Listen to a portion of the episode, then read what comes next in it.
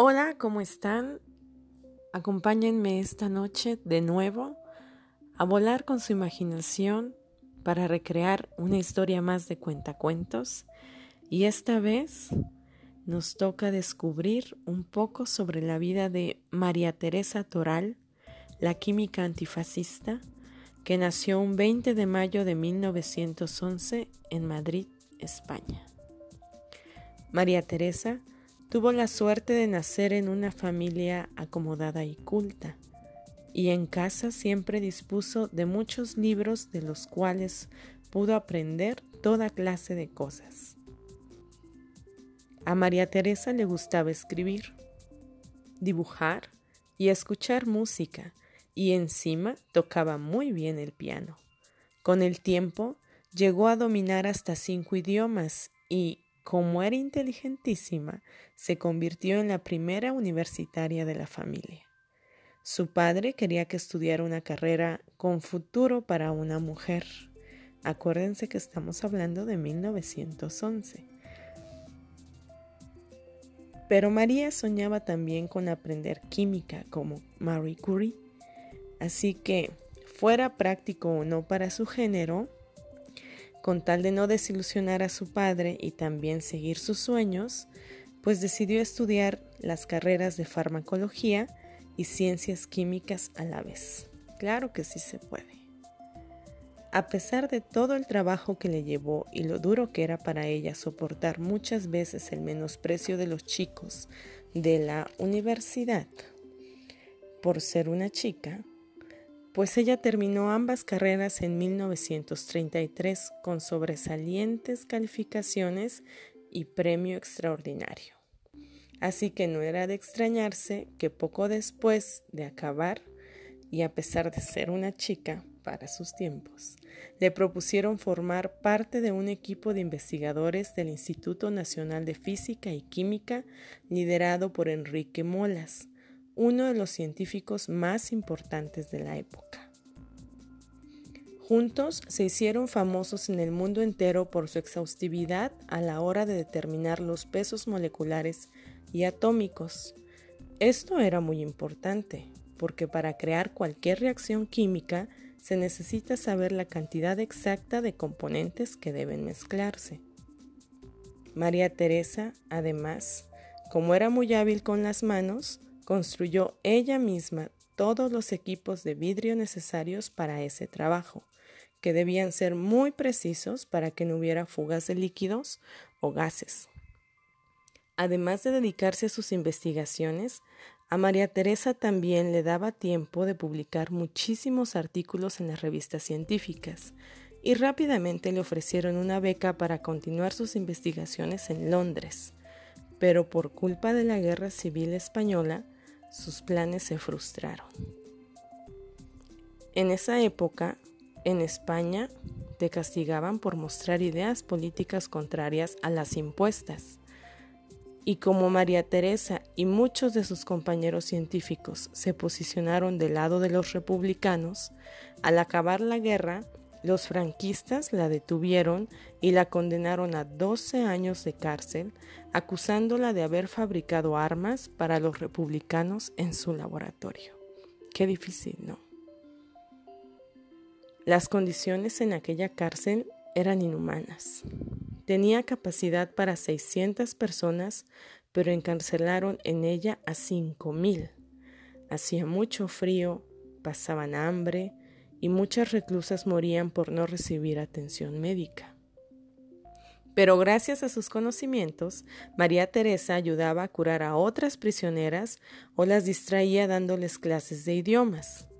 En su escaso tiempo libre, dibujaba cosillas para adornar los libros de la biblioteca. Como los hijos de las reclusas solo podían estar con sus madres hasta los tres años, María Teresa también ayudó a falsificar las fichas para que no figurara la edad real y así los niños pudieran estar más tiempo junto a ellas. María Teresa fue liberada antes de terminar su condena, pero le prohibieron seguir trabajando en el laboratorio y se vio obligada a alejarse de sus investigaciones. Su madre le ayudó y le puso una farmacia que era la opción fácil Retirarse en ella y ganarse la vida sin levantar más sospechas. Pero no. María Teresa decidió convertir su farmacia en un centro secreto de reuniones con otros rebeldes para seguir luchando contra el régimen. En 1945, una persona muy allegada a ella la denunció. Les dijo todo a los franquistas y volvieron a meterla a la cárcel.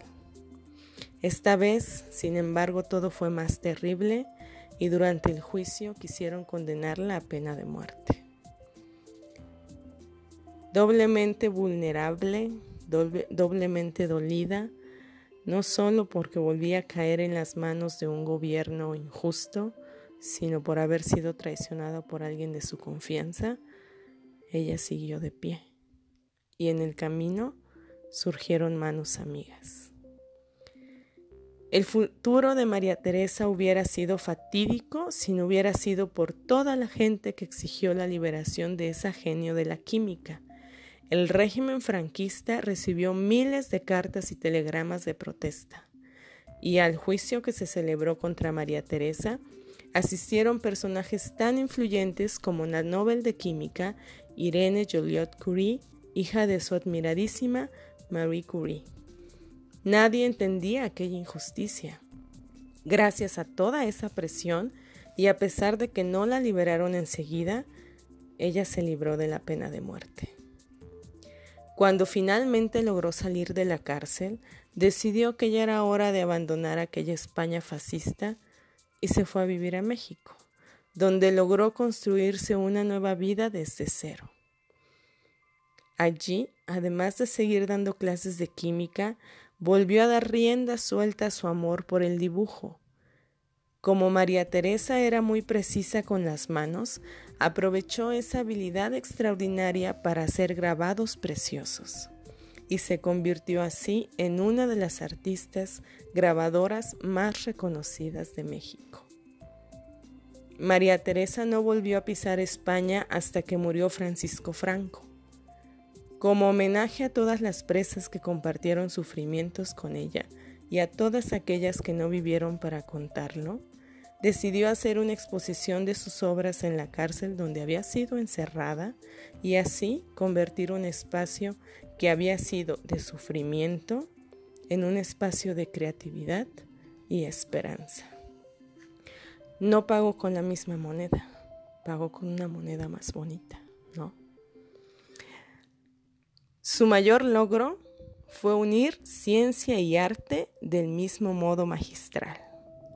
Su lema dice así, la obligación del artista y de la científica es buscar nuevos medios y abrir nuevos caminos. Si quieres, cópiale. Lucha siempre por tus ideales.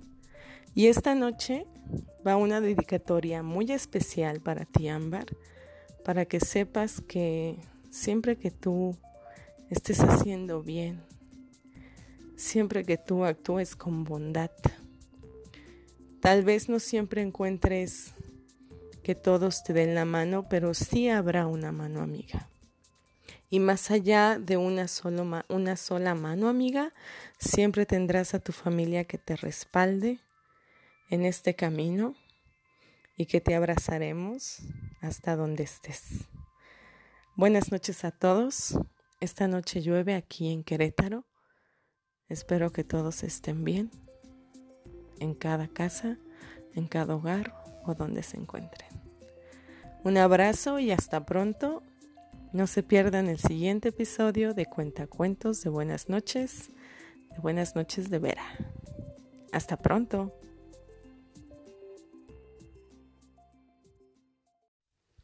Hola, buenas noches. Bienvenidos a un capítulo más de Cuentacuentos. Cuentos o historias de buenas noches para ustedes, para los rebeldes y para los no tanto. Y esta noche quiero que me acompañen a echar a volar su imaginación con una historia que me sugirió una amiga de hace ya muchos años, varios años. Ella es Tita y es sobre un personaje muy peculiar y dice así. Cuenta la leyenda que Zeus se enamoró de la ninfa Calisto y que fruto de su unión nació un niño, Arcas. Celosa y llena de ira, era quien fue la esposa de Zeus, convirtió a Calisto en Osa, en venganza a aquella afrenta. Años más tarde, y sin saberlo, el joven Arcas casi mató a su madre en una cacería. Recuerden que estaba convertido en una osa. Con la intención de evitar que aquello pudiera pasar de nuevo y de salvar a madre e hijo de la muerte, Zeus los lanzó al cielo, colocándolos entre las estrellas y formando las constelaciones más famosas del universo, la Osa Mayor, y la osa menor. Pero no, esta historia no es de leyendas o de la mitología griega. Dejando las leyendas aparte, quiero contarles que a principios del siglo XX, la comunidad científica creía que la composición de las estrellas era parecida a la de la Tierra. Afortunadamente hubo una mujer que descubrió que aquella creencia era errónea y que las estrellas se componían básicamente de hidrógeno y helio. Aquella mujer era Cecilia Payne Gaposchkin, la astrónoma que nos descubrió y que descubrió la composición de las estrellas y del universo. Cecilia Payne nació en Wendover, Inglaterra, el 10 de mayo de 1900. Gracias a sus grandes aptitudes académicas, consiguió una beca para estudiar en la Newham College, institución perteneciente a la Universidad de Cambridge, en 1919. Ella centró sus estudios en botánica, física y química, aunque rápidamente se interesó también por la astronomía. Aunque completó sus estudios, no le dieron el grado que le correspondía debido a la discriminación que sufrían las mujeres en, aquella época en la Universidad de Cambridge. En ese entonces, las mujeres no tenían reconocido título alguno, aunque superasen todos sus estudios. De hecho, esta universidad no aceptó dar licenciaturas a mujeres hasta el año de 1948. Imagínate lo que sería pasar el tiempo, estudiar, lograr aprender tantas cosas, demostrar que tienes la capacidad y que no se te pudiera reconocer después de todos esos años de esfuerzo. Pues eso pasaba antes. Pensando que la única opción para una mujer con su preparación en Inglaterra era la de ser profesora, puso todo su empeño en irse a Estados Unidos. Y no es que ser profesora sea malo, simplemente que ella quería otra cosa. Tras mucho buscar y gracias a un programa de Harlow Shapley que animaba a las mujeres a formarse y trabajar en astronomía, consiguió una beca para ir a estudiar al Harvard College Observatory en el año de 1923. Ella fue la segunda estudiante de aquel programa. Así que no crean que todos eran machistas, ¿eh? Desde tiempo atrás también han habido muchos hombres que han marcado la diferencia y que también han luchado por la igualdad de derechos entre hombres y mujeres. En 1925, Cecilia presentó su tesis doctoral llamada Stellar Atmospheres, A Contribution to the Observational Study of High Temperature in the Reversing Layers of the Stars. El nombre se los digo al final. Según los astrónomos Otto Struve y Belta Sefer, la mejor tesis de astronomía de la historia. Eso comentaron. Cecilia fue la primera persona que consiguió un doctorado en la Universidad de Radcliffe parte de la Universidad de Harvard. Aquel trabajo fue una auténtica revolución dentro de la astronomía. En ella, Cecilia determinó temperaturas estelares, y esto es lo que quería decir su libro, el título, y las concentraciones químicas de las estrellas utilizando la ecuación de ionización del físico indio Meghnad Saha. Gracias a aquella aproximación pionera, llegó a la conclusión de que el helio y especialmente el hidrógeno eran los componentes principales presentes en las estrellas. Este trabajo, pionero en el desarrollo de atmósferas estelares, demostró que el hidrógeno era el compuesto principal que formaba no solo las estrellas, sino todo el universo. Pero no todo el mundo estuvo de acuerdo con aquella conclusión. De hecho, el astrónomo Henry Norris Russell se opuso radicalmente y defendió la idea de que la composición de las estrellas era parecida a la de la Tierra. Persuadió a Payne para que no pusiera aquella conclusión en su disertación, y ella le hizo caso a medias. Aunque escribió su impresionante descubrimiento en la tesis, puso que aquella conclusión era probablemente errónea. Años más tarde, y a la luz de nuevos experimentos, el propio Norris Russell cambió de idea e incluso publicó trabajos en los que defendía el descubrimiento de Cecilia. Payne Gaposchkin siguió trabajando en la Universidad de Harvard, donde realizó estudios sobre la luminosidad de las estrellas. Y aunque no tuvo un puesto oficial y un bajo salario hasta 1938, fue en ese año cuando por fin consiguió el título de astrónoma, que posteriormente pasó a ser Phillips Astronomer. En 1943 fue elegida miembro de la um, Academia Americana de Artes y Ciencias y en 1956 pasó a ser la primera mujer profesora asociada en Harvard. Posteriormente, también se convertiría en la primera directora de departamento de dicha universidad. Qué bonito, ¿no? Se retiró en la enseñanza en 1966, ¿ven? No, no le dio la espalda a ser profesora y posteriormente se fue a trabajar al Observatorio Astrofísico de Smithsonian. Su carrera científica le aportó grandes reconocimientos como el Henry Norris Russell Prize de la Sociedad Americana Astronómica o la denominación del asteroide 2039 con el nombre de Payne Gaposchkin. Por cierto, Gaposchkin era el apellido de su esposo, el cual ella no adoptó.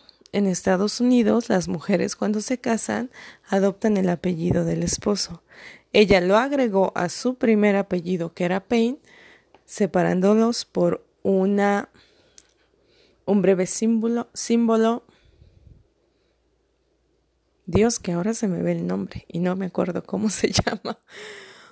Un guion. Lo siento. Hasta su muerte el 7 de septiembre de 1979 en Cambridge, Massachusetts. Ella escribió varios libros y editó varias revistas. Además de una gran astrónoma, Cecilia fue una gran luchadora contra la discriminación hacia las mujeres. Se convirtió en la llave del cambio de la Universidad de Harvard y una inspiración para miles de grandes mujeres científicas. Su gran pasión por la astronomía la convirtió en una científica incansable. Yo me quiero despedir esta noche después de mis variados errores en dicción y es que ando como muy emocionada hoy de retomar esta grabación con una frase de Cecilia que dice así y que será lo último en esta noche de lluvia que les dejé para este capítulo. El día que Cecilia recibió el premio Russell, ella dijo, la recompensa del joven científico es la excitación y emoción que se siente al ser la primera persona en la historia en ver o entender una cosa nueva, Nada puede compararse a esa experiencia. La recompensa del viejo científico es la sensación de haber visto evolucionar un boceto hasta convertirse en un paisaje magistral. Cecilia Payne, astrónoma, descubridora de la composición de las estrellas y de nuestro universo, de 1900 a 1979. Buenas noches, duerman rico.